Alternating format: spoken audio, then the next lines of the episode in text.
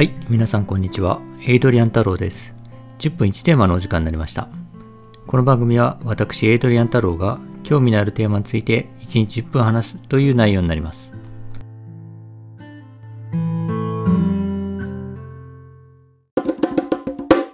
今回のテーマはこちら。小山田敬語問題について。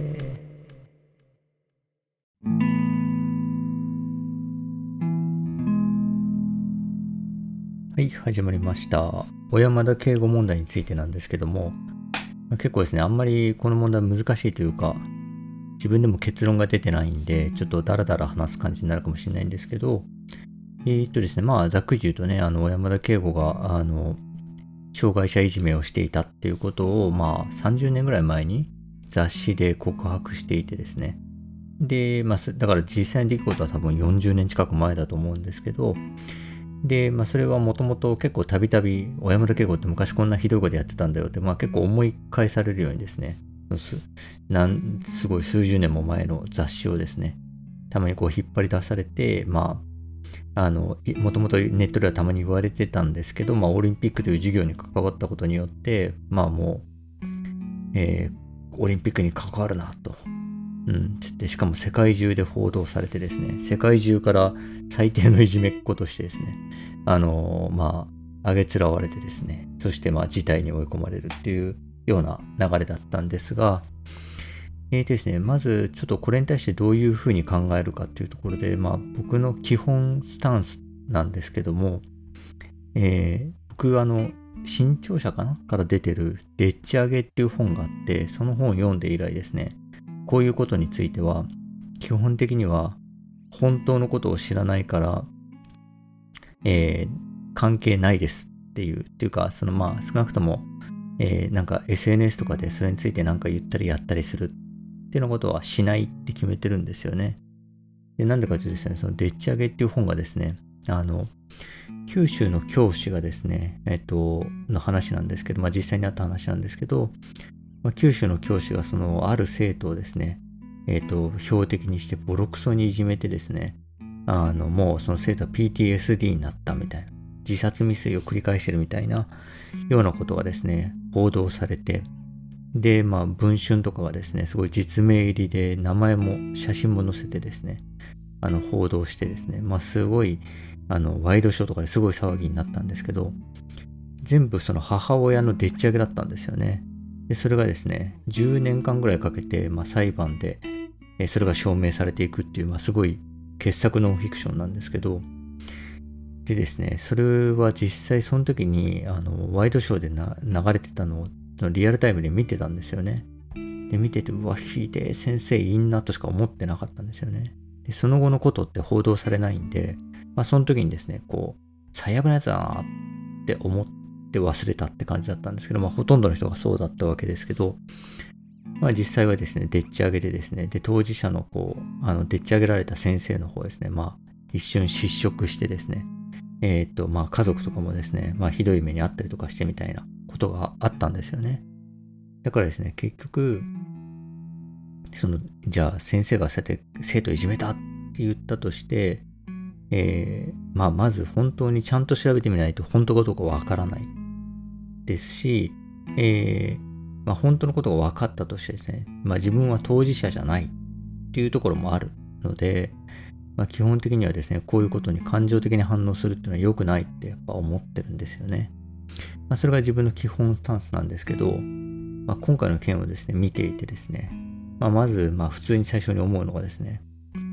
えっと、今度は小山田圭吾がいじめられてるってやっぱ思いますよね。で、まあ、えっと、あとですね、まあ、40年ぐらい前の出来事、で、30年前にですね、まあ、ちょっと雑誌で言い切って話しちゃったことっていうのをですね、まあ、ずっといじられ続けて、今回最大のいじられになっていてですね、まあ、この件は時効はないんかともやっぱ思うわけですよね。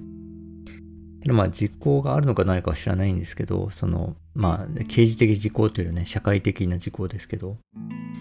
まあ、少なくとも時空を超えてダサいことは間違いないですよね。いや、なんかその時にね、いくらどんだけこう、路悪的な悪趣味系のサブカルチャーが流行ってたと言ってもですね、いや、俺、こんな風に知的障害者いじめてたんだよね、はははっていうのをですね、まあちょっと話しちゃうっていうのは、まあこれはさすがにですね、それが何歳だとしても、何歳になってもダサいことはダサいなと。その時の人、その時のことが残ってたりとか、その時の記憶が残ってたら、まあこれは時空を超えてちょっとダサいですよね。まあこれはしょうがないかなと。まあでもですね、じゃあ彼がしたようなことをじゃあみんなしてないのか、俺はしてないのかというとですね、まあ大なり小なりやっているわけで、まあ僕はですね、まあ知的障害者の人をですね、いじめたっていう記憶はないんですけど、まあただですね、えっ、と、まあ、小学校の時とか、まあちょっとですね、一つ上の学年のやつだったら別にいいだろうみたいな感じですね、一つ学園の子をですね、捕まえてですね、プールですごいバックドロップしまくったりとかしてですね、まあ逆にそれは一つ上の学年だからはずの方が嫌だろうと。な下級生にバックドロップされるなんてとかね。なんかそういうこともありましたし、なんかまあ本当にですね、まあちょっと言うのもはばかられるようなことっていうのは、まあ、やってるわけですよね。で、まあ本当にこう、まあかといってそれをですね、じゃあ、あの、もちろんね、そんな自慢げに話すような機会もなかったですし、まあ有名人でもないのですね、まあ、あの、平穏にここまで生きられてるわけですけど、まあですね、えー、まあそれぐらいの差しかないってことですね、逆に言うと。で、まあじゃあ、いじめられたことはあるのかっていうと、いじめられたことはないんですけど、ただ、あの、一回だけですね、その、まあ、の、いじめる、まあ僕的には結構いじめられたと感じたぐらいのことがあってですね、何かっていうと、小学校多分5年生の時なんですけど、野球を放課後にやろうと言ってグローブがなくてですね、で、グローブを取ってもらおうと思って母親に電話したんですね。で、公衆電話で電話をしていたらですね、一つ上の学年のですね、まあ、学年一足早いみたいな、いや、学年一やんちゃみたいなですね、やつがですね、まあ、やつとか言ってるんで、もうすでに怒りがこもってるんですけど、えっ、ー、と、母親に電話しているその公衆電話に向けてですね、あいつなんだよ、グローブ忘れてまたなんか、あの、親に取りに来てもらってるぜ、つって、言ってですね、ものすごいその軟式の球をですね、あの、まあ、ピッチャーとかもやってる子だったんですよ。で、をですね、あの、全力投球でですね、この、投げてくるわけですよ。電話している僕に対して。で僕はですね、母親と普通に話しながらですね、えー、上級生に球を投げられているという、まあ、時間を過ごしたわけですよね。しかもそれを見てですね、一つ下の学年のやつがですね、一緒になって笑って見てるんですよね。でですね、まあ、その、その時はですね、ちょっと、それに対して、まあ、仕返しをするような、まあ、度胸がなくてですね、まあ、本当に、この情けない思いというかね、やっぱり親の前で、まあ、それは電話ですけど、親の前でですね、恥ずかしめられるというほど嫌なことはないわけですよね。なんか親も一緒になって馬鹿にされてるような気持ちになるじゃないですか。でですね、そのことをですね、まあ、あの、が、すごい強烈な記憶としてあるんですけど、未だに思い出しますからね。寝る前時とかに、そんなこと思い出して、なんであの時俺は、あの、全勢力を、あの、使ってあいつを殺さなかったんだろうみたいな、あの、ボコボコにしなかったのかみたいな気持ちはですね、やっぱ湧いてくるわけですよね。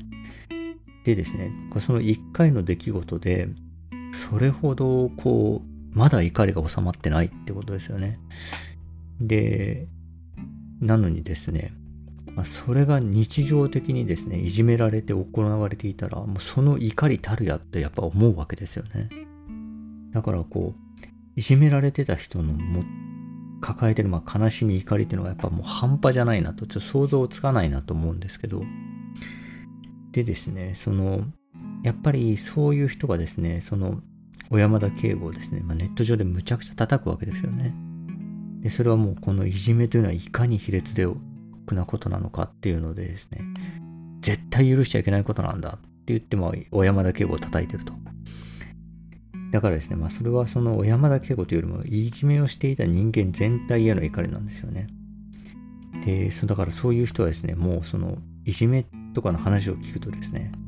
もう、破壊し尽くしたいほど、こう、共感してしまうわけですよね。その人間を。まあ、自分と利害関係なくてもと。まあでも一方でですね、それはちょっと皮肉なことでもあるんですけど、そうやってですね、自分が憎んでるいじめ、まあほとんどそのいじめっていうものを抽象化してますよね。自分が実際にあったこととは関係なくですね、いじめをしている人とか、いじめそのものに対する怒りっていうのがあって、まあ、それでですね、その、えー、まあ、自分と直接利害関係ない人をボコボコにすると。でもそのことによってですね、まあ、いじめに加担してしまってもいるわけですよね。まあ、ということですね、なかなか皮肉な状況でですね、だなと思ってるんですけど、まあ、そんなこと話していたらそろそろ10分なんで、今日はおしまいにします。じゃあまた続きを。ではでは。